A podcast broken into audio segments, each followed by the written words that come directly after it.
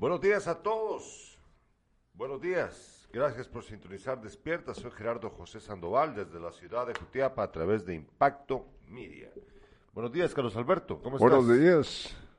Cerramos eh, la semana con buenas noticias. Con buenas noticias, sí, de, de todo, de todo hay el día de hoy para De todo un poco. ustedes, de todo un poco.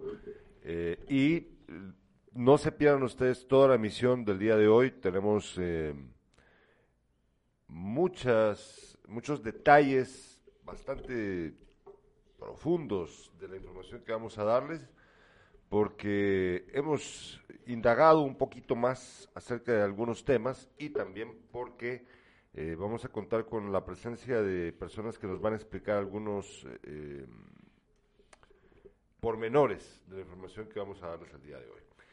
Eh, ¿Qué me decías de los ticos? ¿De quién? De los ticos que estabas diciendo. Ah, los ticos están molestos. Se cayó, se cayó el fútbol tico ante el guatemalteco. Dice quien, el periodista, estamos pasando momentos difíciles. Y es que eh, les fascina el fútbol. Bueno, a, todo- a toda la gente, ¿verdad? A todos, Pero- sí, pero especialmente a los ticos porque han sido los reyes de Centroamérica. Y cayeron. Bueno, eh, el día de hoy vamos a hablar acerca de lo que pasa con la visita del presidente Alejandro Yamatei. Ya van a enterarse ustedes de, más acerca de eso, pero efectivamente hoy, hoy vendrá el presidente Yamatei acá a Jutiapa. Hoy estará acá. Eh, se había especulado que, que venía el día martes, pues ahora resulta que no, que pues al final es el día de hoy en que estará acá en Jutiapa Alejandro Yamate. Ya le vamos a contar más acerca de eso en breve. Y vamos a hablar acerca de lo que pasa en la MUNI con lo de los famosos bastones donados y otras cosas que han pasado por ahí. Así que no, no, se, no se despegue usted de la pantalla. Vamos ahora a la revista de prensa. Revista de prensa.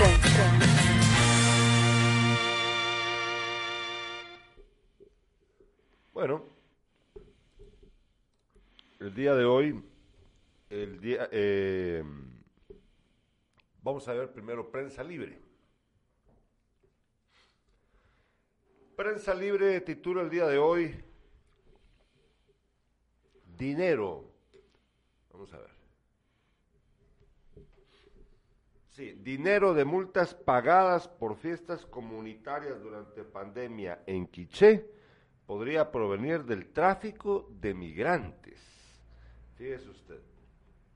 Repito, el dinero de multas pagadas por fiestas comunitarias durante pandemia en Quiché podría prevenir del tráfico de migrantes. El Ministerio Público capturó en allanamientos por tráfico de migrantes a un hombre que también había sido multado por organizar fiesta comunitaria en Parraxtut, Zacapulas, en Quiché. Ahora vámonos con la portada del periódico.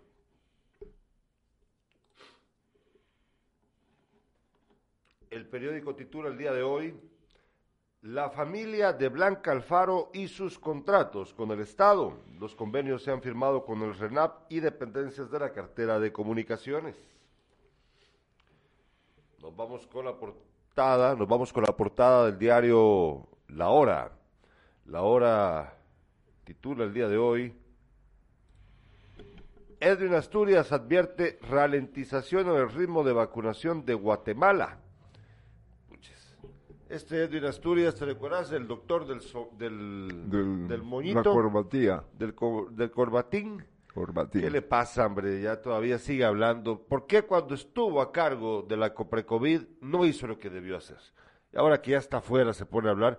Está bien, pues, o sea, yo reconozco que de todos modos es valiosa su opinión, pero me molesta mucho que el hombre cuando estuvo a cargo de la Coprecovid no dijo nada. Ahora, ahora sí. Ahora que ya está afuera. Ah, sí. Es un crítico Sí, es un allá en crítico. los Estados Unidos Sí, ese qué señor. facilón, ¿verdad? Alza de precios. Analistas no ven opción viable exonerar IVA para lo del gas. Eh, el gas eh, se, ha, se ha convertido en un problema. La gente, fíjate, Carlos Alberto, que hay gente que todavía se puso a... Podemos regresar un momentito aquí, André. Hay gente que todavía se puso a publicar, cuando se hizo público el incremento al gas y considerando también lo que pasa con la gasolina, hay gente que todavía publicaba, publicó durante esto, esta semana con, con estas dos noticias, el alza al gas y pues los precios cada vez más altos también de la gasolina, publicaron notas en donde hablaban, ponían la foto de Alfonso Portillo y decían, ah, sí, robó, pero qué tiempos aquellos en los que él mantuvo los precios de los, de la, de los productos básicos a, raya. Dije, por eso es que estamos como estamos. Añorando los tiempos de Portillo, porque Portillo supuestamente había puesto a raya perdón, a los grandes empresarios, a, lo- a los polleros, a los azucareros, y que los precios de, los, de la canasta básica habían estado bien, que la gasolina era súper barata. Te digo robó, pero hizo bien para Guatemala. Puches, Carlos Alberto. ¿Qué, qué, qué pensás vos de eso?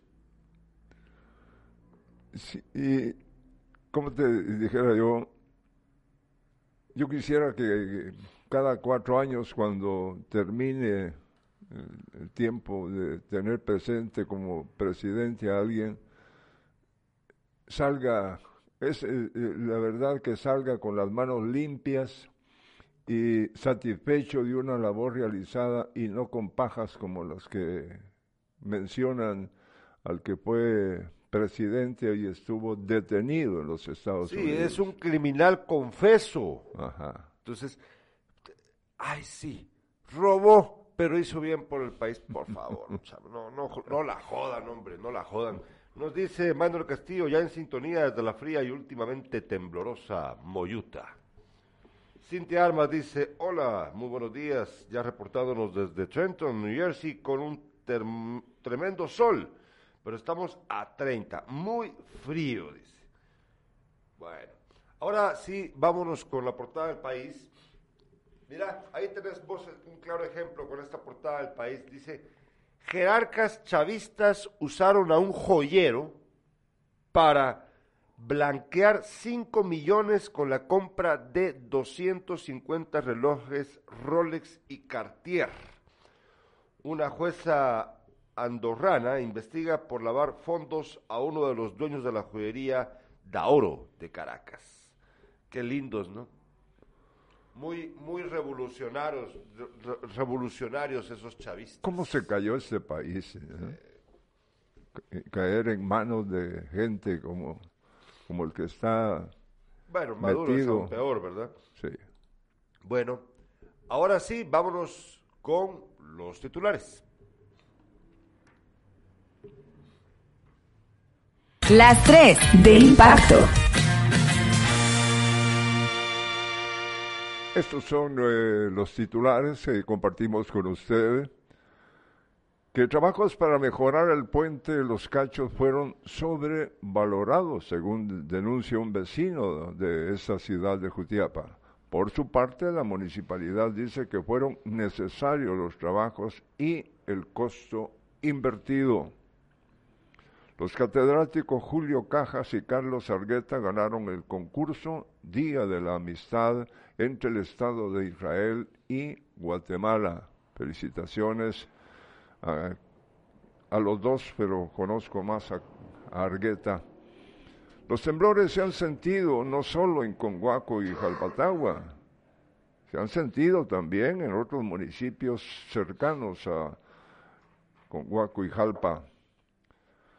Vamos a tocar el tema de los bastones donados.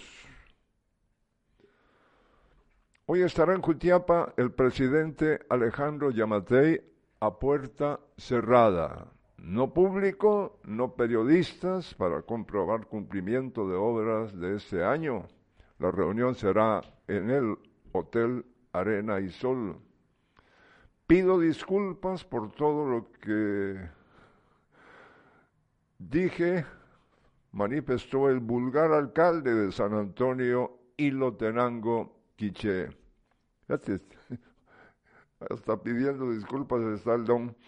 El el Deportivo Achuapa, busca los tres puntos eh, en su enfrentamiento con el campeón Santa Lucía Cots en tierra luciana. En Costa Rica hay malestar por la eliminación del Saprisa ante Comunicaciones. Hoy anuncian a Xavi como nuevo director técnico del Barcelona.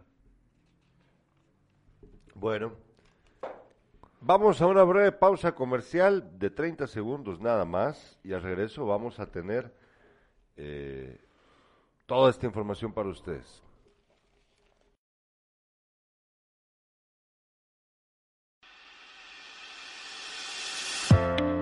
Los cambios en el municipio de Asunción Mita son cada vez más notorios, pues cuando hay esfuerzo, dedicación y compromiso, los resultados son satisfactorios. Gracias al arduo trabajo de nuestro alcalde municipal, los diferentes proyectos para el bienestar de nuestro municipio continúan en marcha. Por esto y mucho más, Asunción Mita está cambiando.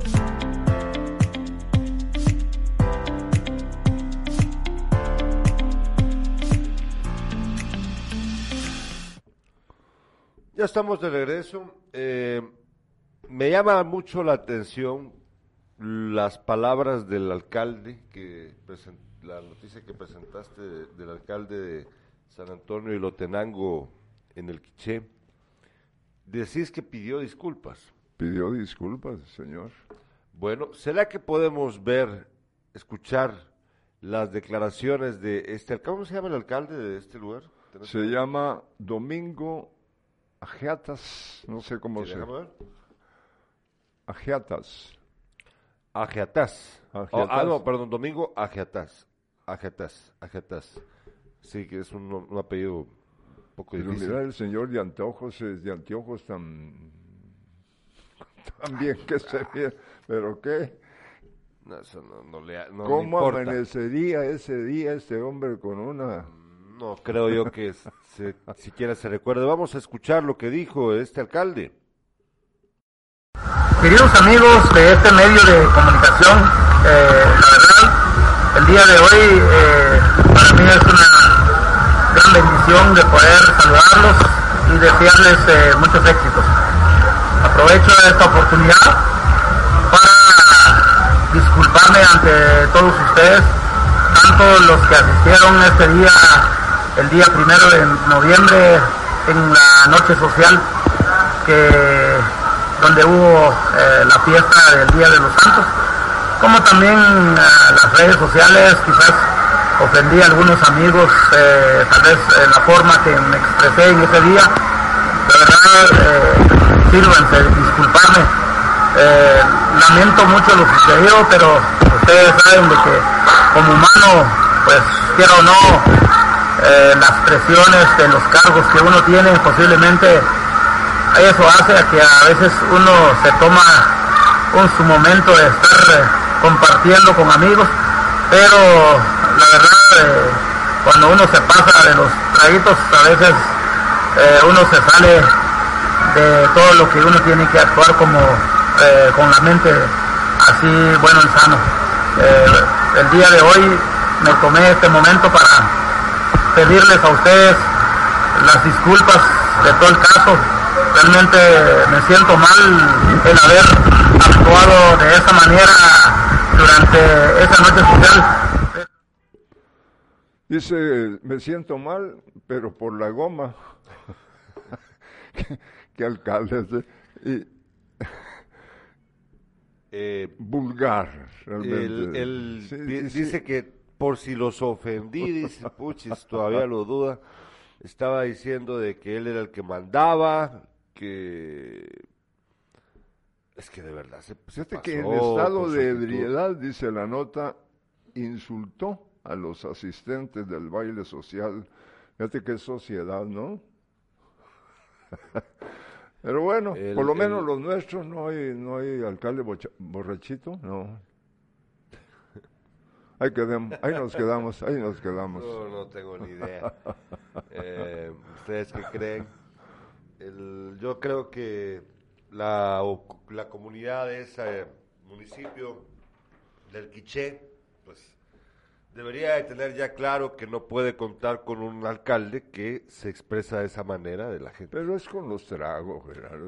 No, si el hombre... no, eh, con los tragos hay gente, mira pues, es que... No, No, es mira, broma, pues, es broma, eh, sí, con tenés los razón. tragos, la- pues sí, yo ya te entendí, pero la gente eh, muestra también, o sea, recuérdate que la, el alcohol desinhibe a la gente y muestra esta, esta parte de la personalidad que la gente tiene oculta, pero forma parte de ellos. sí, claro. Entonces, eh, imagínense, ¿no? Ahora nos escriben los oyentes, dice, vamos a ver. Oscar Pérez dice, buenos días, yo hago una pregunta, no sé si estoy mal, pero ¿por qué se agarran? Vamos a ver. Dice, ¿por qué? Se me fue el mensaje, dice. ¿Por qué así como agarran ese decomiso de dinero de los narcotraficantes con ese dinero hicieran o- otra obras, obras dice, porque después ese dinero no se sabe en dónde está, a dónde va y qué se hace.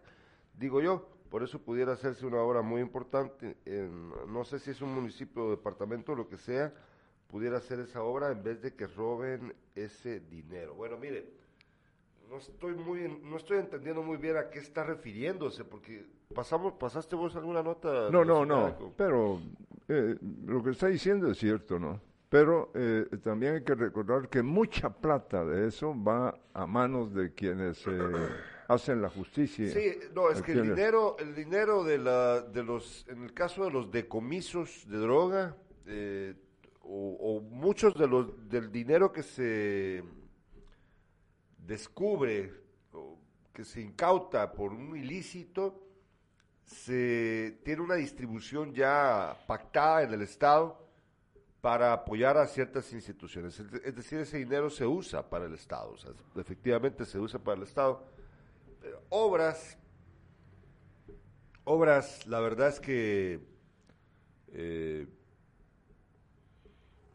pueden, eh, por ejemplo, en el caso de la droga, la droga se debe de, des- de destruir. Aquí el asunto es cuando encuentran dinero. La Cuando platita. encuentran dinero, sí. ahí el dinero es el que se usa pa- y se distribuye en, en- por, en porcentajes a ciertas instituciones del Estado. Así funciona. Eh, ya dedicar el dinero a una obra en particular, cuando dice el, el espectador habla de obra, pues bueno, miren, el dinero de las obras ya está también designado en el presupuesto general de la nación. Entonces, no, no va por ahí la onda. Además, los montos nunca son tan grandes, tan voluminosos como para que se usen en una obra, en una gran obra, ¿verdad? Tampoco cree usted. Eh, el mayor dinero incautado hasta la fecha por un acto ilícito son los famosos 122 millones de quetzales que fueron encontrados en la casa de, el de la que se presume es la casa del exministro de Comunicaciones de apellido Benito. Que anda huyendo. Sí, pues 120 millones de quetzales, claro que sirven para una gran obra, eso sí, sin duda, ¿verdad? Pero eh, esa es la mayor incautación que se ha hecho hasta la fecha en Guatemala. Vamos a ver, nos dice Juan Carlos Salazar, dice, hola, buenos días, don Beto Gerardo estaba almorzando, por eso no los había saludado, feliz jueves, feliz jueves. Puchis, pues estamos, hoy es viernes, Juan Carlos, ¿qué onda? Puchis, Juan Carlos. Estamos en viernes, dice Cintia Armas. Primo. Bueno. Sí, sí, está, está algo, perdido, Juan Carlos. Eh, por favor, ¿tenías algo ya preparado? ¿Tenías alguna nota ahí? Te- tenemos más información. Esto tiene que ver con el, el puente. No me gusta porque no creo que sea lo mejor llamarle al puente puente Los Cachos. Si ese puente tiene más de 100 años, en aquel entonces eh, los miembros de la municipalidad, del alcalde y su poco consejo, aunque no son tan pocos, eh, por ahí está una plaqueta prendida en el puente. Pero vamos, eh, ¿qué pasó? Dice, un vecino de la ciudad de Jutiapa manifestó que trabajos para mejorar el puente, los cachos, pero ya le dije, no digamos cachos, pero bueno, fueron sobrevalorados, según la denuncia de un vecino de la ciudad. Por su parte, la municipalidad dice que fueron necesarios los trabajos y el costo invertido, que son 700 mil quetzales 41.700 quexales se invirtieron en el remozamiento del puente. No, no, ahí ya, ya, me confundiste. ¿Qué es lo que dicen? No, es que ¿cuánto? 41.700 quexales se invirtieron. Sí, lo que pasa es de que la obra originalmente, eh, eh, ah. según las autoridades municipales, porque nuestro amigo Leonel Díaz, portavoz de la MUNI, fue el que lo dijo, que la obra costaba 77 mil quetzales. No, son 41 mil, dice aquí. Es que ese es, el origen del problema. Luego resulta que la obra realmente costaba 40 y, ¿cuánto? 41 mil. 41 mil. Una comitiva de delegados de la Contraloría General de Cuentas de Jutiapa realizó una verificación del puente los cachos otra vez, para estimar si el costo reportado por el remozamiento corresponde a los trabajos realizados. Según el inspector de la Contraloría, sede Jutiapa, Francisco Castro, se atendió la denuncia de un vecino por la sobrevaloración en reparación al puente.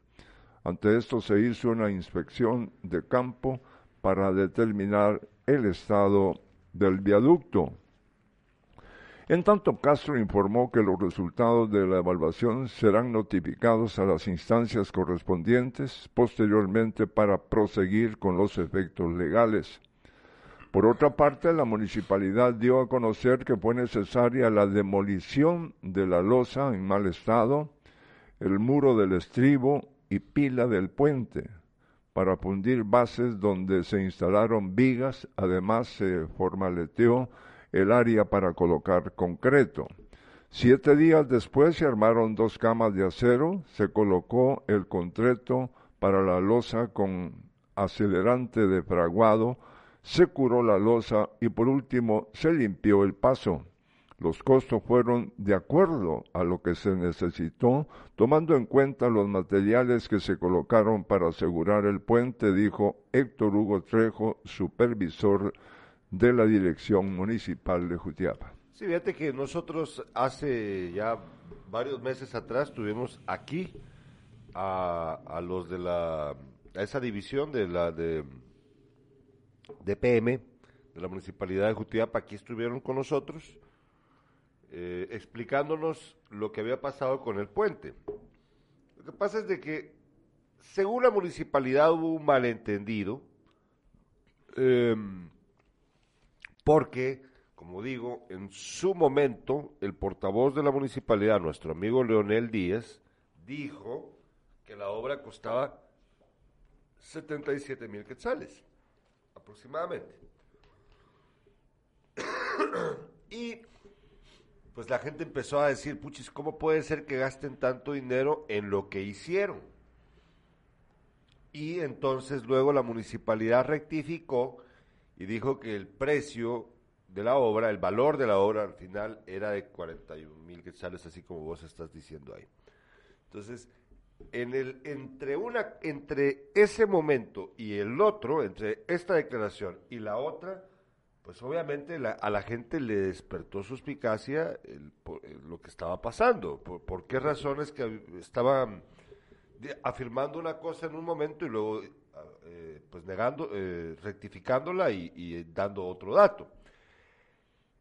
Yo en su momento, hace varios meses atrás, dije que eso es parte de lo que pasa con la municipalidad de Jutiapa, que lamentablemente no saben comunicarse de forma efectiva. Y dije, claro, y lo vuelvo a repetir ahorita, que cuando uno tiene un dato, ¿cómo puede ser, cómo puede ser que el jefe de una división o una dependencia o secretaría de la municipalidad debe saber exactamente de lo que está hablando y comunicárselo de forma eh, clarita, diáfana, a el equipo de comunicación de la municipalidad para que éste traslade el mensaje a la población. El problema es cuando la gente anda como pollo sin cabeza. Entonces, ahora resulta que un vecino, dice la nota, ¿verdad? Sí. Bueno, bueno, cualquier vecino, cualquier persona pudo haber puesto una denuncia. A mí lo que me, me llama mucho la atención es que en esta ocasión sí haya venido la Contraloría a revisar la obra, porque es que es muy raro, ¿no les parece a ustedes? ¿Cuándo han visto ustedes que la Contraloría ande haciendo eso? Pues, que es parte de su trabajo. Claro, sí. Claro, ese es precisamente su trabajo. Pero ¿cuándo lo han visto ustedes a la, a la Contraloría hacerlo? O sea, yo sin duda ya me alguna de qué estoy hablando, ¿verdad? Es la primera vez que sucede. entonces, mira, eh, me imagino yo, esto es producto de, de, alguien que tiene mayor control e influencia sobre la Contraloría, porque es la primera vez que yo veo que la Contraloría por fin cumpla con su trabajo.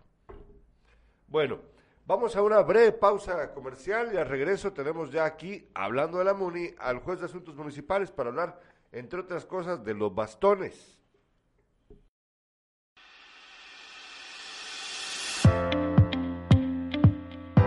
Gracias al buen trabajo de nuestro alcalde, la Municipalidad de Asunción Mita continúa con la realización de los diferentes proyectos para el desarrollo de nuestro municipio. Tales como ayuda social, red vial, infraestructura, entre otros. Por estos y muchos proyectos más, Asunción Mita está cambiando.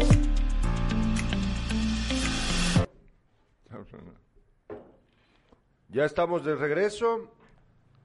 Eh, son las 7 con 43 minutos. Tenemos, vamos a usar unos cuantos minutos de este, de este programa el día de hoy para hablar con el juez de asuntos municipales, pero antes solo quiero leer los mensajes de nuestros oyentes. Nos dice Juan Pablo Morales, saludos al influencer de Don Beto, dice Juan Pablo Morales. Ah, muchas gracias, Juan Pablo. Y dice Tomás JC, lo que hay que ver es cuánto fue lo que colocaron en Guatecompras el valor de esa obra. Sí, claro, por supuesto pero, insisto con que... Eh, pero si lo está pidiendo la Contraloría, lo tiene que dar a conocer. No, no, no, pero él dice que lo que está sugiriendo él es que hay que ver lo que dice Guatecompras. Pues está bien, pues es algo público, pero bueno. Buenos días, señor juez de asuntos municipales, Luis Fernando de Paz. ¿Podrías acercarte el micro? Ahí está, perfecto. Buenos días. Buenos días. Hacete un poco para, para acá, para acá. A ver, para que salgas en cuadro. Más cercano. ahí está. Bueno, eh, ¿qué tal, señor juez? Buenos días, ¿cómo, cómo estás, eh, eh, Gerardo? Buenos días. Acércate al micrófono para que no se te pierda la voz, por favor. Beto, buenos días a todos los estimados vecinos. Jálelo, jálelo un poco. Ahí está. Ahí está. Ahí está.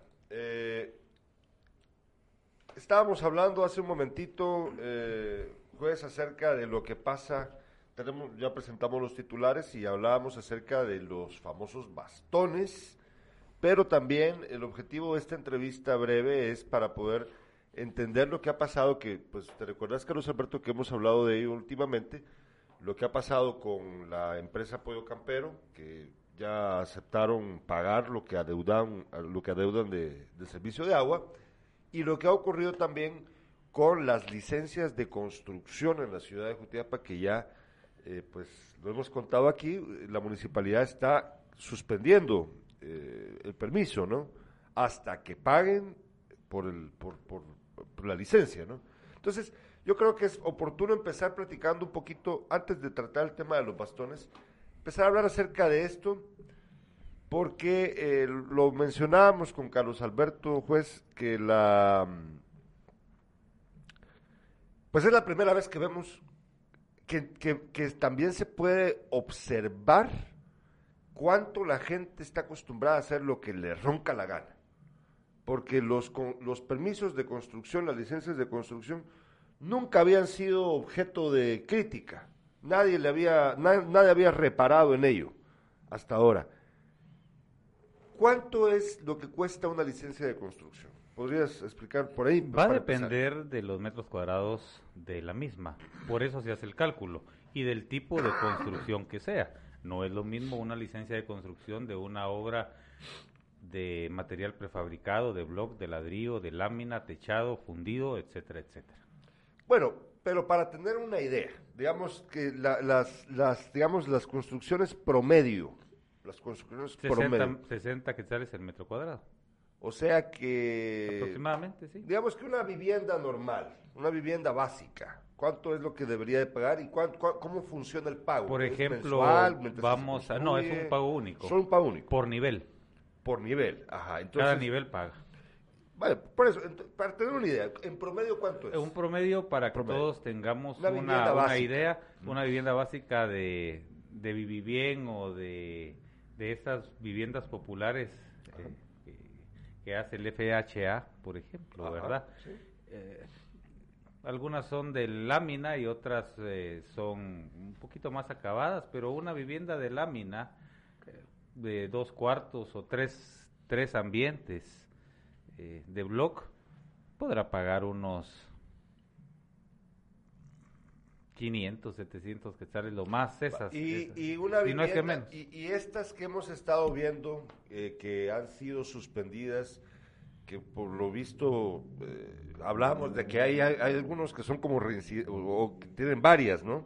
Sí. ¿Estas cuánto es en promedio lo que...? Ah, son viviendas. Ya son- son sí, se viviendas nota que son grandes. Estamos hablando de viviendas que pagan eh, 2.500, 3.500, bueno. 5.000, 6.000, 8.000 quetzales. Y así son dos niveles eh, eh, bastante grandes en cuanto a, a área de metros cuadrados construidos y fundidas. Y en este momento, en promedio, yo sé que este dato quizás no, no lo tenés a la mano, pero en promedio, eh, en este momento, en este mes, en, en el mes anterior, en el mes anterior, ¿cuántas, cuántas construcciones están en este momento realizándose en Jutiapa? O sea, que, que competan al munici- a la municipalidad, pues cobrarles su licencia de construcción, en promedio. Es, eh, Yo sé que ese dato está un poco, pero... Es un, promedio. eh, no, eso es complicado, no se puede saber porque cada día inician una Eh, sí, construcción. pues, lo Entonces entiendo, nosotros tenemos personal que con el Anda que salimos a verificar, hacer un recorrido diario a los a, a la cabecera y a la, a la ciudad y al y al municipio, porque también pagan las áreas con influencia urbana. Claro, es que yo te lo pregunto porque eh, yo, o sea, aquí en, Guat- en Jutiapa hay un montón de empresas que se dedican a vender materiales de construcción Así es. y eh, es un negocio pujante, es un ne- gran negocio y es porque todo el tiempo la gente está construyendo. Por eso te pregunto, pero yo, Ese yo es un que- fenómeno, un fenómeno económico social que viene eh, muy de la mano de la de la inmigración, Así de la es. migración e inmigración según Sí, donde te ubiques, Sí, entonces ¿verdad? De los dólares, de las remesas. Ah, pues, a, a lo que me refiero básicamente es a que, sin duda, esto es, como decías hace un ratito, eh, acá todos los días hay una construcción nueva. Ah, sí. Entonces, eh, lo Sí, que quiero decir es de que esto es algo constante, ¿verdad? Y, bastante significativo. Y en el caso de la municipalidad, pues obviamente, pues es fuente de ingresos para la Así municipalidad, ¿verdad? y Entonces, un, un, un rublo muy fuerte bueno. que se le devuelve a la población en Y sí, claro, ente- o sea, bueno, es lo que estamos esperando, ¿verdad? Entonces, quiero saber, ya con respecto a la, eh, la ¿cómo ha- qué ha pasado cuando la gente no cumple con esto? Es Ustedes llegan y les preguntan, Sí. mire, ¿será que puede cumplir usted con esto? En anteriores, en anteriores administraciones, eh, la gente construía y no habiendo un control efectivo y eficaz de, de estas, muchos se iban sin pagar, construían sin pagar. Muchas Ah, sí. son sin pagar. Cuando se tiene la responsabilidad y se tiene la conciencia que este rublo es muy importante para los ingresos al erario municipal, pues esta corporación actual pues le pone énfasis a eso y, y- y gira las instrucciones al juzgado Pues para que- podamos entonces tener el... Oye, y además, pa- no control. solamente es que no paguen, sino que también a veces eh, hay gente que abusa con la construcción, porque... Utilizan una misma Ajá. licencia para dos o tres casas que están construyendo y así evaden evaden este pago. Y, y generan este también rubro, este problemas, no, no, no respetan al vecino cuando empiezan a construir. Con la tierra, hacen- sí, principalmente. ajá. Eh, también eh, ha- hay que tener en cuenta, y esto sí lo tengo que decir, que este gobierno municipal no es agresivo con la población. A pesar del incumplimiento de esta responsabilidad, se le llama, se le cita al, al vecino, se le inquiere, se le suplica que por favor cumpla. Unos inmediatamente lo hacen o Otros entienden. piden que los aguantes un poquito. Eh, Y- sí, sí, sí, les- por favor, les- claro, incluso se les hace una consideración, no- una consideración económica porque está dentro del rango de las de la de las Ah, bueno, eh, potestades, eh, porque uno apoya al- a, a la persona que está construyendo, sea locales para sus negocios o, o- o bodegas o, o para su vivienda, más en tiempos de crisis pospandémica. Uno tiene que entonces, a los que no es porque a los que no, miren, porque cuando no ustedes quieren. coloquen una, una manta es porque no se acercaron No, no, no a ha pagar. habido... su sea el dueño o sea la persona que dejaron encargada como responsabilidad de la obra. Nos dicen eh, los te- te- oyentes... ah, sí, tienes- aquí, bueno. sí, voy a leerlos. Aquí eh, Ah, dice bueno. Ramiro Sandoval, salúdeme a mi papá Carlos Ramiro Sandoval, ya que está de cumpleaños. Saludos al profesor Carlos Ramiro Sandoval, conocido cariñosamente como Calucho. Durante muchos años director del Colegio Católico San Miguel. Felicidades al director del San Miguel en mi época de estudiante y vecino de nuestro barrio latino. Felicidades, eh, Calucho. Ayer Felicidades, lo profesor, saludamos. también mi maestro y mi director en el San Miguel. Nos dice Erika Abelino Hernández Cortés, ¿hasta dónde abarcan los límites de los permisos o licencias para construcción? Fíjense que hay, ahí hay un tema muy interesante y es porque eh, recordemos que según el Código Municipal, el, el gobierno municipal tiene influencia en todo el territorio municipal. Pues sí, ahí está la respuesta, ¿no? Está la Sí. respuesta. Nos dice Manuel Castillo, la pregunta es, ¿solo cobran o supervisa la MUNI que de veras hagan lo que presentaron a la MUNI y además la obstaculización a la vía pública? También, también, también se le cita a las personas cuando eh, una gran cantidad de, de vecinos que construyen dejan el piedrín y la arena que es tan Sí, molesta para los molesta. carros de los vecinos, para la respiración, el medio ambiente, se les cita y se les apercibe para que eh, quiten esos obstáculos, bajo No. pena de sanción. Nos dice Belter García Lemus, trabajo muy cercano al mercado municipal y veo cómo autorizan construcciones de hasta dos niveles dentro del perímetro del mismo. ¿Quién autoriza estas construcciones? ¿Será correcto? ¿Es juzgado de asuntos municipales y encargado de la administración o es el consejo municipal o quién? Pregunta. Es la municipalidad a través del juzgado de asuntos municipales, donde se les rinde la o se les eh, extiende la, la licencia de construcción. Nos dice Tomás JC, ¿por qué nunca han dado el monto de lo recaudado en construcción? El problema es que los fondos recaudados no se ven en obras y está más claro con esta administración, las obras son pocas, dice este, este, especta- este espectador. El, dinero recaudado, El dinero Eh, recaudado va, eh, obviamente las personas, las personas. Una cosa que quede clara, el juzgado de asuntos municipales no recibe dinero. no. Las personas claro. van a la tesorería, A la tesorería, de la municipalidad. Claro. Nosotros solo les extendemos el recibo. Si el estimado vecino quiere saber cuánto es lo recaudado, que se acerque con nosotros, que no tendríamos ningún inconveniente en darle el TAES una información pública, cuánto Claro. es lo que se recauda en licencia de construcción. Es más, nosotros hacemos una un, un informe semanal Ah, quincenal y mensual al Consejo Municipal de lo que nosotros eh, actuamos. Eh, bueno, ahora bien, ¿te recuerdas cuando estábamos hablando de lo de pollo campero? Ahí tengo yo una duda. Eh, hablábamos hace poco, se hizo, lo, comentábamos acá, que la empresa, que sabemos que son, es una empresa mayor, ¿verdad? Pero pollo campero, vaya. Acordó pagar, o sea, aceptó pagar más bien lo adeudado a la municipalidad en, el servicio de agua. 17 mil quetzales y ahí la información decía que era del año 2017, pero no, no entendí yo si es desde el año 2017 o lo que o, lo, o exclusivamente de lo que debe del año 2017. No, no, no, desde el De- o sea, 2017 hasta la que fecha. era la eh, era la era la deuda acumulada en el 2017. Ah, por eso, o sea, del año 2017. no, no, no, no, no, que desde, venía acumulando. desde, no, no, no. desde. Sí, que venía acumulando hasta, hasta, el la 2017. fecha. Hasta Desde- el- no, no, hasta no, desde no, hasta. hasta el 2017. O sea, ¿de qué fecha? O sea, ¿de qué año a qué año? Desde que desde que se desde que Campero está ahí. Ah, va, o sea que... No desde del- Pollo Campero porque hubo, un- hubo- imagino que pudo haber un momento en que sí pagó, pero lo que ellos tenían adeudado al 2017 Ah, ya. era esa O cantidad. sea, si han pagado 2018, 2019, 2020, tampoco. no. No hay plata, hombre. No. Yo Ellos, ellos, ¿por qué no han por pagado? ¿Por Es qué que- no han pagado? Porque ellos prefirieron consumir el agua con pipa. Sí, ellos compraban. eso es lo que hacíamos, comentábamos ese día, porque ellos eh, no es eh, eh, eh, el agua eh, de un servicio de la municipalidad, sino ahí están las pipas todos Pero los días. ¿Por qué le están cobrando?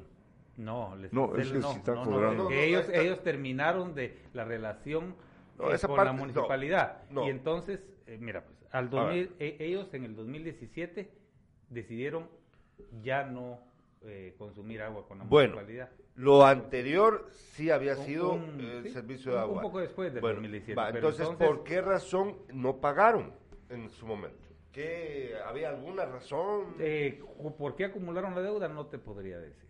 ¿Por qué acumularon la deuda? No te podría decir. Pero eh, el- lo importante es que ellos eh, volvieron a, estable- a restablecer la relación eh, con la municipalidad del servicio de, de agua.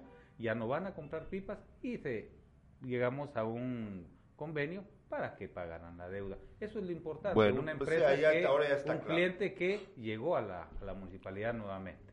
Se restableció la relación. Bueno, que, pues, eso está muy, pues qué bueno, ¿no? Eh, con respecto a eh, Secoco, la empresa ferretera, más grande aquí localmente, eh, ¿cómo ha funcionado el acuerdo que han, al que han llegado para que eh, sea expedita la calle, la vía en la calle donde se encuentra esta empresa? Hubo una, siempre hubo denuncias por parte de los vecinos que los el transporte pesado de ese coco en esa vuelta de acá de eh, del barrio El Cóndor, de la principal, ocasionaba Sí. congestionamiento, se convertía en, en- en cuello de embudo cuando se estacionaban Sí. y la gente quería cruzar ahí en la esquina del bar Las Palmas. Sí. Y se hacía la cola. Entonces, eh, dentro de la política del plan Circula Seguro, mandamos, le mandamos una atenta invitación al dueño. Y eh, Belter, Elder, creo que se llama. Elder, Elder Elder. Morales. el del Morales, para que se acercara y nosotros le expusiéramos cuál era la denuncia. Nosotros no procedimos, como no hemos procedido con ninguno, sin antes citarlo y, e invitarlo. Y él muy conscientemente viene me dice, sí, sí, sí, disculpen, voy a tomar cartas en el asunto para que eso no vuelva a suceder. Ustedes tienen razón como gobierno municipal. Y efectivamente, en, eso fue en la mañana. En la tarde nos estaba haciendo llegar una orden que le dio a su jefe de...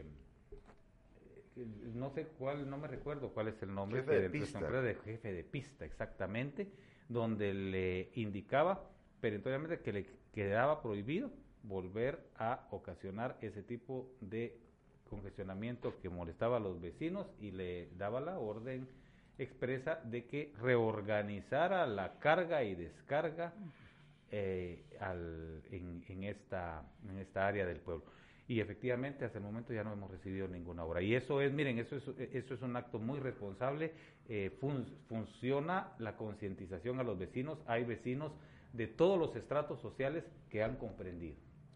Bueno, eh, a los que vivan en ese sector, en ese barrio, por favor, eh, escríbanos si lo que dice el juez es verdad. No, no estoy diciendo que esté dudando de mentir, pero los que viven ahí, que sean los, son los testigos principales, a ver si de verdad es cierto o no lo que nos está contando el juez, porque pues yo sé que obviamente no estás ahí viendo si de todo el día si cumplen o no con esto, pero no ¿verdad? Pero yo me doy a la tarea en lo personal de recorrer, de recorrer la ciudad, de recorrer el municipio para, para eh, poder no solo supervisar, eh, hacer eh, trabajo de control y, y de, peinado del municipio, ¿no? y de verificar.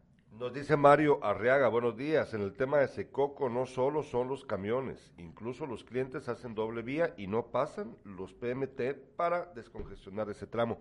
Sí, eh, y aquí viene un asunto muy importante, estimados espectadores y espectadoras. Eh, esto, todo lo que pasa en nuestro municipio y en nuestro país en general, recordemos que es una cuestión de corresponsabilidad.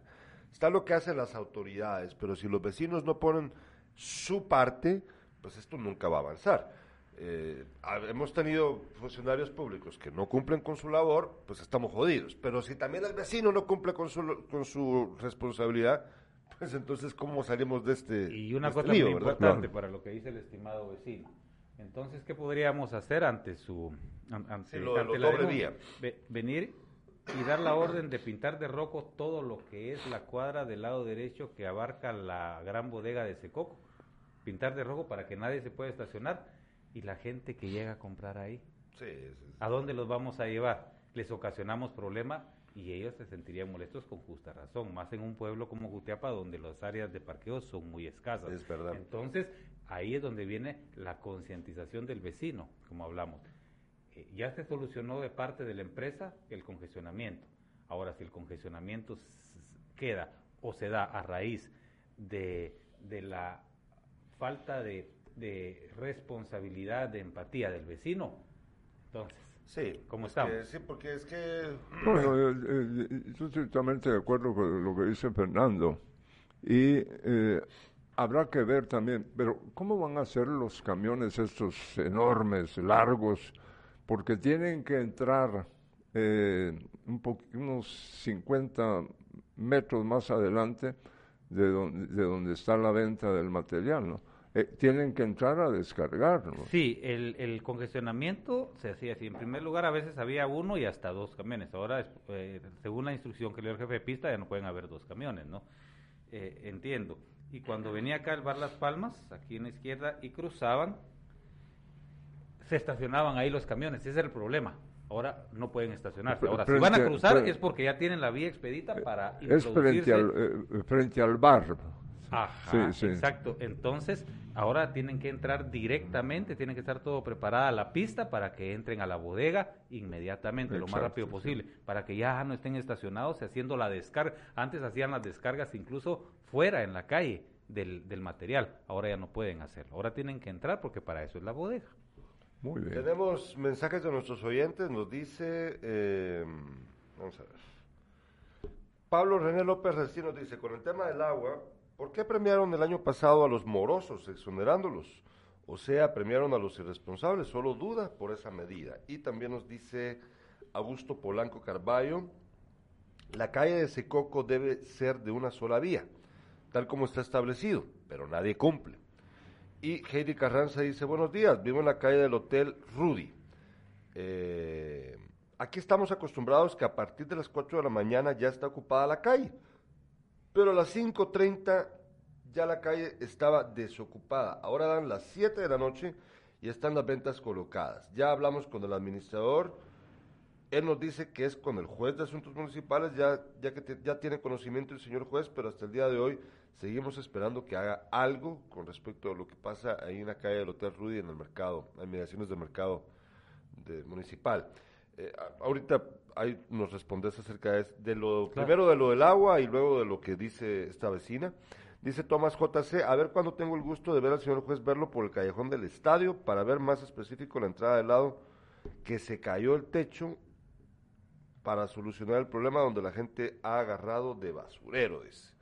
Ah, pues Quiero fue- principiar con esta última pregunta Ah, bueno, para dar un- un- una, una respuesta general y completa. En cuanto a, a las denuncias, el juzgado de asuntos municipales está eh, pronto a abrir la página de Facebook del juzgado de asuntos municipales y de tránsito para que el, y también una, una cuenta de WhatsApp y de, y de todas las eh, redes específicas para que ahí la población pueda hacer las denuncias eh, que consideren pertinente y nosotros vamos es imposible para nosotros saber todo lo que sucede en el municipio. No, pues claro. Nosotros Sí. nos basamos en base al, al recorrido que hacemos y que tenemos un personal limitado y en base a las denuncias que nos llegan por diferente vía. Entonces lo que queremos hacer es canalizar esas denuncias hacia un solo receptáculo que son los medios de, de esto. Entonces eh, los vecinos se van a convertir en nuestros ojos y en nuestros oídos. Ya que me lo dice el estimado vecino, pues entonces eh, mandaremos a personal para que verifique. A eso. lo del estadio. Y Eh, con lo sí, del hotel- lo- con lo del Hotel Rudy. Recordemos que, recor- recordemos que dentro del plan Circula Seguro se van por etapas. O sea, por eso todavía no ha eso- visto la vecina. Exacto. O sea, miren, si a mí me dicen, a mí me entran denuncias a cada momento. Miren, por tal lado del mercado, o por tal lado del mercado, o por tal lado, hay una persona que hace esto, ahí se le va a entrar de manera integral. Porque si nosotros hacemos un acto ahí, individual, van a decir, ¿por qué a nosotros y los otros no? Entonces, esos son temas por estrategia que se tienen que tratar de manera integral. Y eso lleva una logística. Ya empezamos, y quiero decirles, dentro del plan Circula Seguro, dentro de ese sector, se les, ya se les informó, creo que acá diste la noticia, se les informó a los eh, comerciantes formales e informales mano a- en mano. Se mandaron a hacer más de mil volantes para empezarlos a concientizar antes de tomar acciones eh, radicales. Eso es lo que se ha hecho. Bueno, y con respecto al tema de los que dice este vecino que ¿Del agua? de lo del agua, sí, lo de la Miren, yo no soy. año pasado. Sí, yo no puedo venir y emitir opinión Es que esto no fue sobre otro, sobre unas cuestiones que o, o sobre temas que no fueron en mi tiempo y que además no me corresponden, porque el te- el tema de agua es eh, no le corresponde al juzgado de asuntos municipales. Sin embargo, pues sí puedo atreverme a decir, no es que se les haya premiado, no es ese el concepto de venir a Sí, hacer una entiendo. consideración a los vecinos. Si los miren, y, y- y miren esta contradicción dialéctica. Si, si les cobramos, que cobran mucho, Ah, que pues, cobramos mucho. Y si, y, y si, y si les hacemos consideración, ¿por qué los premian? Porque los Entonces, nunca, nunca va, es Nunca que eso va a nunca. Entonces dice uno qué es lo que quieren, O ¿verdad? sea, a mí me Va. pasa aquí constantemente que Sí. porque dice la gente que por qué no entrevisto a tal persona y cuando ya la estoy entrevistando dicen, ¿y por qué la estás entrevistando? Ah, ¿y por qué? entonces- ¿Y por qué no hacen otra cosa? Pero para finalizar, no es premiar, es considerar, recordemos que pasamos, estamos en crisis pospandémica. Sí, claro. No, pospandémica no. el- estamos todos en pandemia. o sea, eso pero yo, le digo pospandémica porque gracias a Dios para mí el pico es evidente, el, quito, el pico del contagio evidentemente bajó. Entonces yo quiero tener, yo quiero- quiero, quiero convencerme, autoconvencerme que ya eh, esa, eh, ese, ese, esa sensación de mortandad que se sentía en el aire en Jutiapa y en Guatemala hace tres, cuatro meses atrás ya pasó y eso creo que sí lo hemos sentido. Eh, La sí, muerte pero- rondaba en el aire y eso uno pero, lo sentía. Pero, pero yo quiero solamente una, un breve paréntesis para ese tema. Eh, Alemania, ahorita, Alemania, Alemania, fíjate, Alemania acaba de advertir a sus ciudadanos que van a tener que volver a las restricciones de antes por la nueva pandemia, la pandemia de los no vacunados, así le llaman las autoridades sanitarias alemanas. En Alemania es el 60% de la población la que ya está vacunada con esquema completo, pero hay 16 millones de alemanes que no se han querido vacunar. 16, fíjate.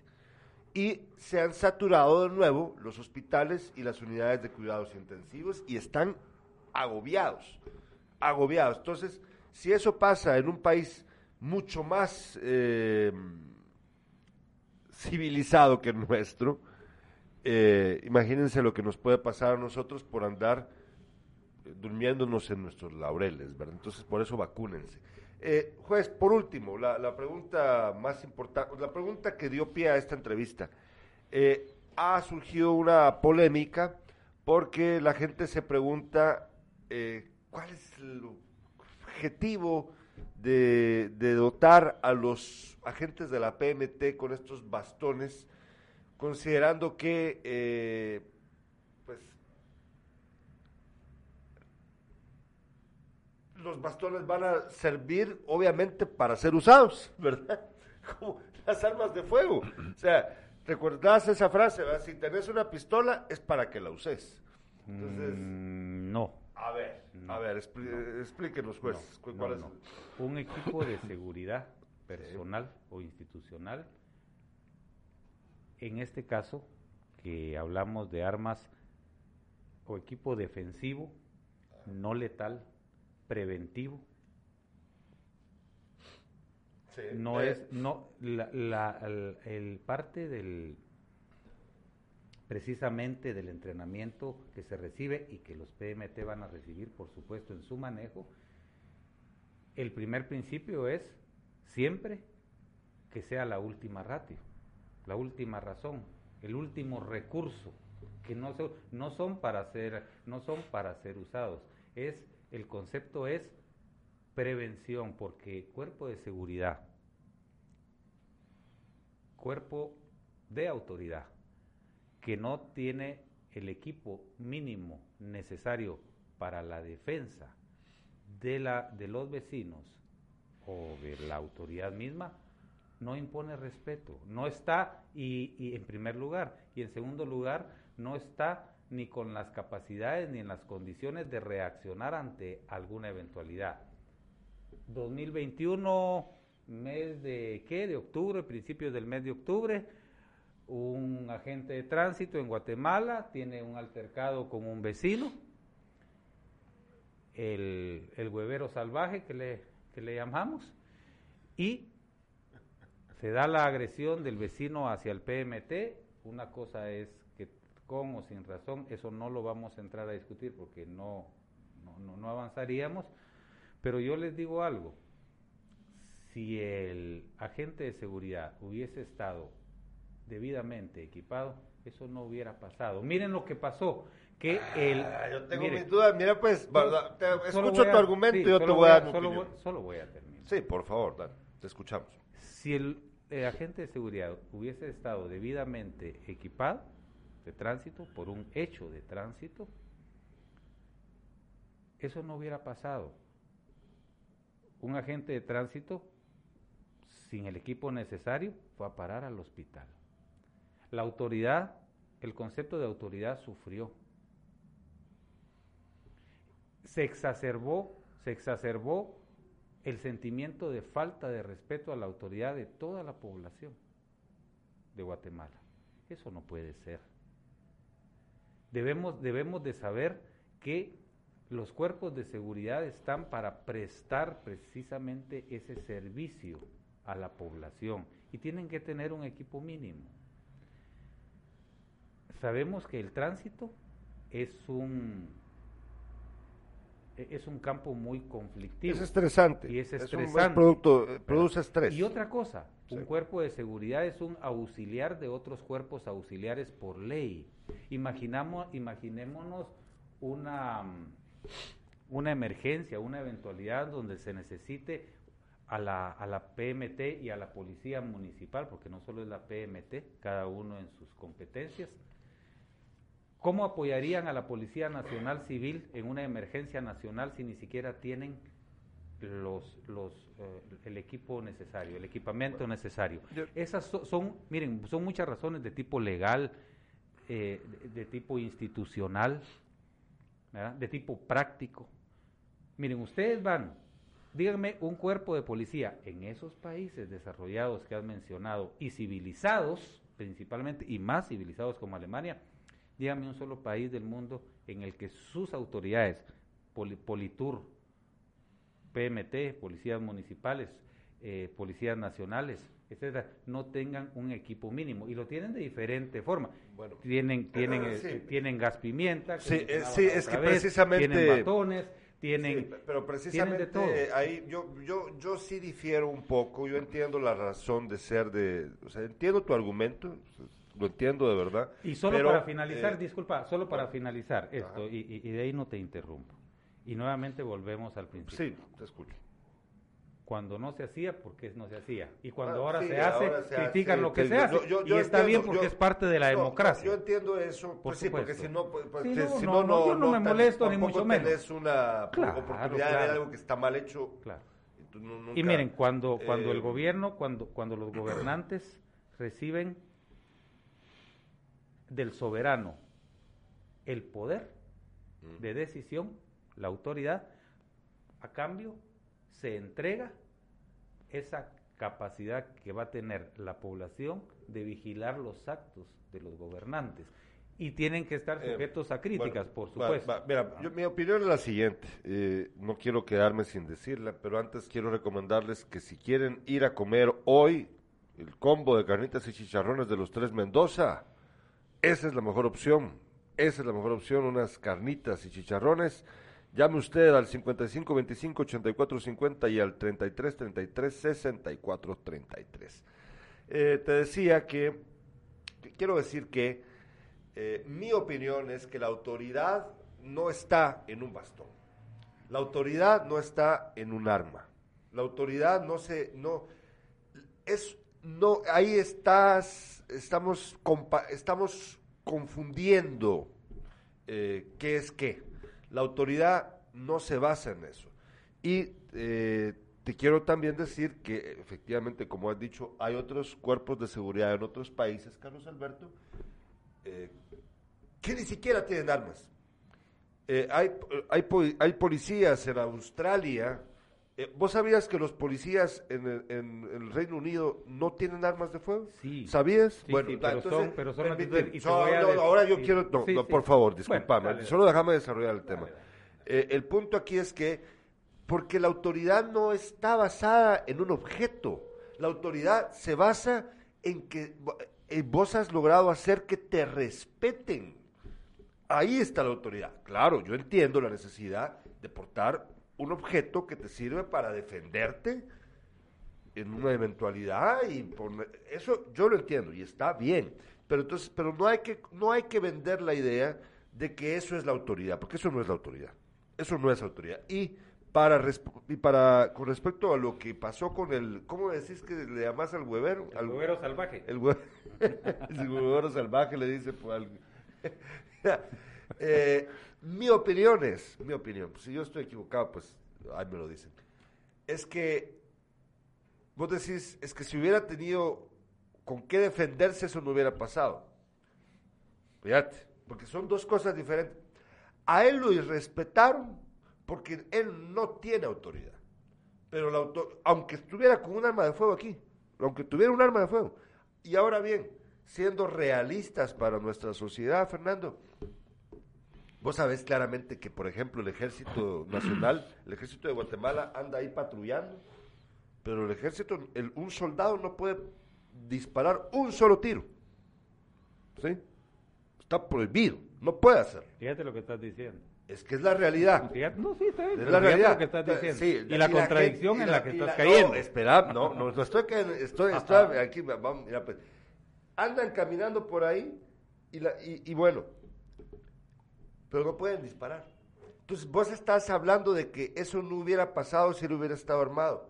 Claro, pero vos viste el estado en el que se encontraba ese, ese, ese joven vendedor de huevos. Él ya no estaba pensando, él estaba fúrico. Y Era un energúmeno. y- y sí, y si hubiera él estado armado, probablemente lo mata, no el PMT, el, el de los huevos.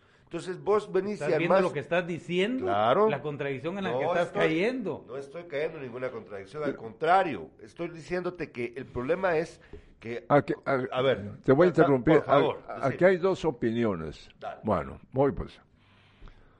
Ah, dice Augusto César Polanco Carballo, Gerardo, ¿cómo comparas a Londres con esta jungla? Así es. Aquí, exacto. aquí Exacto. Sigo, sigo.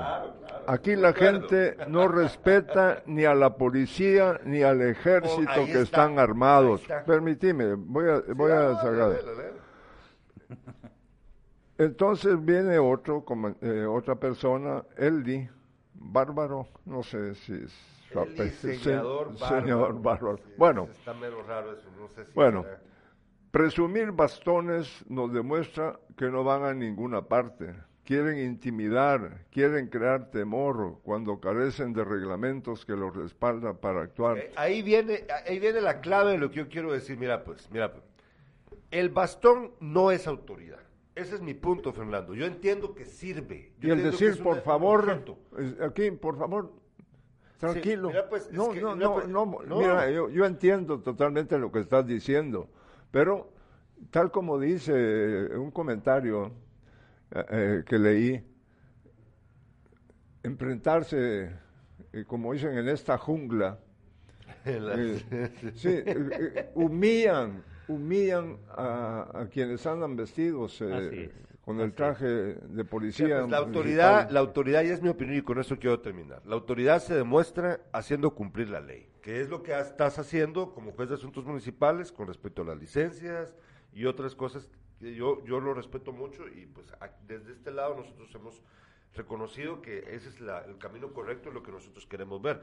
Pero por eso yo insisto con que no debemos confundir herramientas con autoridad. La autoridad no es eso. La autoridad se demuestra haciendo cumplir la ley tal y como lo estás haciendo como juez de asuntos municipales y mi, y mi sugerencia como vecino de este municipio es que así debe de demostrársele a la gente que hay que cumplirla con la ley, con las vías en nuestra ciudad, que algún día, ojalá, ojalá que un día caiga de milagro la, el dinero y la voluntad para eh, señalizar las calles de nuestra Jutiapa. Ojalá, ojalá algún día se me haga, pero cuando ocurra que los agentes de la PMT puedan venir y ejercer la ley y hacer que la gente obedezca. Con, esa es autoridad. Bastón. te voy, voy a leerte dos eh, nada más para luego escuchar no al licenciado. Pablo René López Recinos. La sociedad pide cómo ser tratadas, no todos. Falta de humanidad de parte de las personas y de parte de las autoridades. Si las personas actúan al margen de la ley, no pasa nada. Pero si las autoridades hacen valer lo que indica la norma jurídica, bueno, ahí se arma de todo. Entonces, como sociedad estamos mal, dice. Eh, no pueden respetar a quien, ese es otro, de otro comentario, no pueden respetar a quien no se hace respetar, sobrevalorando obras, cobrando coimas y robando, no pueden pedir que te respeten. Dice, este es otro tema, ¿no? Sí, bueno, eh, fíjate que me acaban de informar eh, de la muerte, ahorita me acaban de decir, se ha, eh, ha fallecido Román Carlos Bregni, el patólogo eh, que entrevisté hace un año por denunciar el precio elevado de los medicamentos, una, una pérdida terrible para la medicina guatemalteca, nos dice nuestro amigo el doctor ah, Andrés Ramos. Bueno, Ojalá que los agentes de la PMT tengan la, el- la capacitación, cuidado que se me Sí, sí, sí, desconecta, por eso. tenga la capacitación eh, correcta para el uso de los bastones, que sirvan, si- ojalá que nunca tengan que usarlos. Ese es el Ese ideal. sería lo ideal, ¿verdad? Pero no podemos, pero no podemos seguir esperando que no, No. vaya a pasar absolutamente ¿Cuántos, nada. ¿Cuántos bastones les donaron? Eh, por uno por cada agente. ¿Cuántos agentes hay? 51. 51 agentes de la PMT. ¿sí? Entonces, eh, quiero decir algo y quiero aclarar. Yo en ningún momento he dicho que los bastones son autoridad. No, no, no, no, no, no, no. Yo no he dicho eso. Yo no he dicho eso. La, autoridad a la que te referís, simple y sencillamente, radica en el mandato que se le ha dado a, las, a, la- a los gobernantes para poder hacer cumplir la ley. Pero para eso se necesitan medios y para eso y, y para eso se necesita un equipo necesario para el brazo ejecutor de un estado o de un gobierno municipal. Y más en, una, en, una, en un pueblo como lo es eh, Jutiapa, en el oriente. Aquí muchas personas andan armadas. Andan armadas menos las autoridades y, si, y apenas con equipos no letales. Los, o sea, hay derecho para que, los, para que los ciudadanos anden armados con equipo letal y sin embargo se critica que las autoridades que les van a prestar un determinado servicio de seguridad estén equipados con instrumentos no letales. Ese es todo el problema. ¿Cómo van a acudir, cómo van a acudir en ayuda los PMT en un accidente donde haya problemas, donde inclusive se dé una emergencia con uno o varios vecinos donde peligre su vida y los PMT sigan solo con las manos? O sea, eso no tiene sentido. Miren, son, son eventualidades que uno debe de prever. ¿Qué son esos? Son, son eh, autoridades que están para poder eh, ejercer un, un trabajo de control, de prevención, de orden y de seguridad, auxiliar a la PNC y al ejército. La ley indica, la ley indica que cuando se haga necesario por emergencia nacional, imagínense cualquier tipo de emergencia nacional, el, presidente de la República convoca todo a, los PMT de los gobiernos municipales de un área en especial, occidente, oriente, costa sur, norte, y los policías no tienen ni siquiera un, eh, un, equipo mínimo para poder ejercer ese trabajo, simple y sencillamente bueno, es sentido eh, Bueno, yo te agradezco, Fernando. Yo solo quiero saber, por último, eh, ¿vas a ir a, a la reunión donde está el presidente de la República hoy? Eh, no, eso, eso es, es privado, ¿verdad? Eh, sí, pero es el, es el señor alcalde municipal y el consejo municipal. Sí, estaba, esta es una broma. Sí, Yo sé que no, no, no, te compete siendo juez de asuntos municipales. Dice Mario Arriaga. No llego a esas alturas. Dice Mario Arriaga, todo se escucha bonito. Ojalá le den seguimiento. La realidad es muy diferente. El proyecto circula seguro, ojalá tomen en cuenta las tiendas que son utilizadas como cantinas, incluso ingiriendo licor en la vía pública, ah, en específico esos negocios que se ubican en zonas escolares donde la ley es muy clara y lo prohíbe. Ojalá lo trabajen con la PNC sobre este tema tan preocupante para los vecinos. Ya se está haciendo y le quiero dar un dato en especial. Bueno, el tema de las de las tiendas de barrio eso es una prioridad del gobierno municipal. Eh, a través del, juzgado de asuntos municipales. Eso se le va a entrar. Ya no solo son, si ustedes se dan cuenta, ya no solo son cantinas solapadas, son garitos solapados con aquellas máquinas. Ah, sí, también sí, son garitos solapados, sí, también. Y se les va y se les va a entrar también a eso. En cuanto a las cantinas que están en centro, acabamos de acabamos precisamente con el apoyo de la PNC cerrar una un lugar que estaba a la par del colegio El Bosque que, está aquí en, el Chiltepe, que colocaron una venta de licor. Inmediatamente ante la denuncia se procedió ese mismo día, fue la PNC y se terminó. Miren, denuncia que llega a la municipalidad, a las distintas dependencias, no solo el juzgado de asuntos municipales y de tránsito, en esta administración municipal se le da el seguimiento sí, eh, debido. Bueno, los eh, vecinos seguimos expectantes porque se cumpla con el plan circula seguro. Eh, yo creo que es evidente que este ya está en marcha y ah, ha tenido resultados. Eh, otra de las eh, otra de, la información que se tiene es que se está buscando ya un, un lugar definitivo para poder dejar el parque libre de ventas. Sí, más allá, más allá, más allá de las ventas de, las ventas de, nostalgia, que obviamente esas son parte del folclore de nuestro parque. Esas no, esas no se tocan. Estamos hablando de otras, ¿no? Mucho posteriores, ¿verdad? Fuertes. Ese tema lo vamos a dejar para una próxima entrevista, Fernando. Nosotros te agradecemos mucho al juez de asuntos municipales por haber estado con nosotros. Muy interesante. Solo queremos eh, pues continuar con los otros temas también que teníamos pendientes. Eh, y te agradecemos mucho. Eh, Vamos a una breve pausa comercial. Gracias, señor. A ustedes, gracias y a los estimados vecinos. Mira.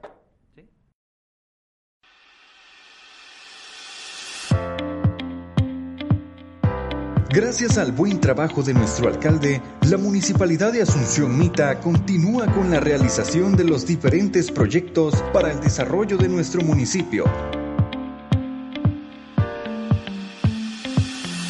Tales como ayuda social, red vial, infraestructura, entre otros. Por estos y muchos proyectos más, Asunción Mita está cambiando.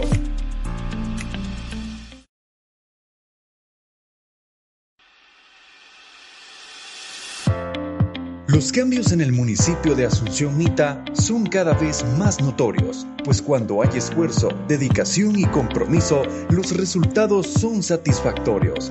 Gracias al arduo trabajo de nuestro alcalde municipal, los diferentes proyectos para el bienestar de nuestro municipio continúan en marcha.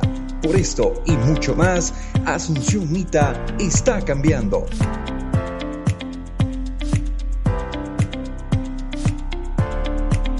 Hay un comentario de Cintia Santiago, dice, yo creo que ambos tenemos que poner nuestro granito de arena, tanto las autoridades como los ciudadanos, ya que las autoridades están para protegernos y tienen que ejercer su trabajo y hacer cumplir la ley y nosotros como ciudadanos obedecer la ley y respetar las reglas. Mario Arriaga, ah bueno, yo saludé a Mario, eh, muchas gracias por su opinión.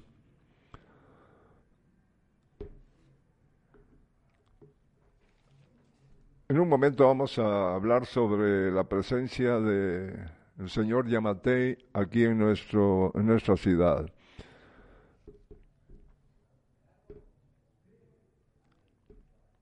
Los catedráticos Julio Cajas y Carlos Argueta eh, ganaron el concurso Día de la Amistad entre el Estado de Israel y Guatemala. Tras haber ganado el concurso, que se basó en la creación de contenido para una página web, dos catedráticos se dieron a la tarea de promover la cultura del departamento. Carlos Argueta y Julio Cajas fueron los escogidos para crear los temas y presentar los lugares turísticos de Jutiapa con información geográfica e histórica. Este es un espacio que pretende dar a conocer las costumbres y tradiciones de Guatemala a través de formatos digitales, mencionaron los docentes. Según Julio Cajas, el concurso fue destinado para que representantes de todos los departamentos crearan historias de sus regiones que servirán para fines académicos. Nos pusimos manos a la obra para retratar los lugares atractivos que tiene Jutiapa no queríamos que fueran simplemente imágenes, por lo que creamos material audiovisual, fotografías panorámicas y algunas otras producciones que pudieran mostrar los bellos lugares de nuestro departamento. Saludos para Carlos, Carlos Argueta, a quien no conozco a Julio Cajas, pero lo saludo y lo felicito también. Julio a veces también nos escribe acá Impacto Media. Nosotros, eh, por último, vamos a hablar de deporte, pero les recuerdo que para el día de hoy en Sin Casacas tenemos la premiación a los ganadores del concurso de fiambre a las 5 de la tarde, a las ganadoras. Y también vamos a hablar acerca del pipiriche. Hoy vamos a hablar acerca del órgano reproductor masculino con el doctor Ángel Aguilar, urólogo. Eh, quiero agregar algo más solamente porque me parece muy molesto eh, hay gente que nos ha escrito en el chat en vivo del programa y hoy había leído comentarios de esa naturaleza. Eh, están criticando al juez, eh, que por cierto es mi primo, por si mm, algunos no lo saben. y cuando él se equivoca, pues yo lo reconozco. Cuando él se equivoca yo se lo digo y cuando acierta yo se lo digo también. Trato de ser justo, ¿verdad? Pero, eh, sí me molesta mucho. Eh, hay una persona que está escribiendo que no sé si será de verdad él o no, pero yo había leído sus comentarios en el pasado criticando al juez, aduciendo, lo digo claramente porque pues está el mensaje puesto allí de que le pegaba a su esposa y, ya ha, hecho otras cosas. Yo quiero dejar algo bien claro, yo de verdad quiero dejar algo bien claro. O está usted confundiéndolo con otra persona, o de verdad usted tiene una mala saña, una gana de joder a, este, a esta persona, al juez, porque está completamente equivocado. Y no sabe la calidad de, ser humano que es está eh, perdido Fernando. En el espacio la persona que escribe es este una persona que respeta. Eh, Él podrá hacer lo que usted quiera, pero eso que de lo que lo acusa es completamente falso. Esa es una estupidez. Es una estupidez. Yo, yo, yo sí, yo en esta ocasión me tomé el momento para decirlo porque sí me parece a mí que, que este tipo de comentarios, o sea, de verdad, son bastante estúpidos, ¿verdad? Bueno, hoy estará en Jutiapa el presidente Alejandro Yamatei a puerta, el, gabinete. A puerta cerrada. Sí, así es. Ahí va a estar el presidente. Ni público, ni mis compañeros periodistas eh, pueden estar presentes.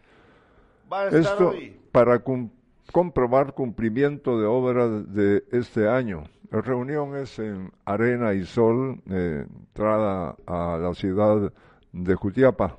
Sí, vamos a averiguar, ya en un ratito vamos a ir a ver si tenemos oportunidad de, enterarnos de lo que está pasando ahí. Y eh, por último, el deporte, ¿qué, tenías de deporte? Bueno, el deporte es el Deportivo Achuapa, buscará los tres puntos en su enfrentamiento con el campeón Santa Lucía Cots. Ese partido se va a jugar en cancha Luciana. Y la otra nota, en Costa Rica hay malestar por la eliminación del Saprisa ante Comunicaciones. Hoy anuncian a Xavi como nuevo director técnico del Barcelona, un extraordinario jugador de fútbol en los tiempos grandes del Barcelona, pero habrá que esperar qué tal es como técnico. Sí, vamos a ver qué tal. Nosotros les agradecemos por habernos visto durante toda esta semana. Les recordamos que hoy a las 5 el programa con el doctor Ángel Aguilar y eh, la premiación del concurso de fiambre. Y el lunes, el lunes vamos a tener al alcalde del Progreso Jutiapa contándonos acerca del rastro municipal que acaban de empezar a construir, el nuevo rastro municipal del Progreso Jutiapa. Gracias por su sintonía, gracias Carlos Alberto. Nos vemos.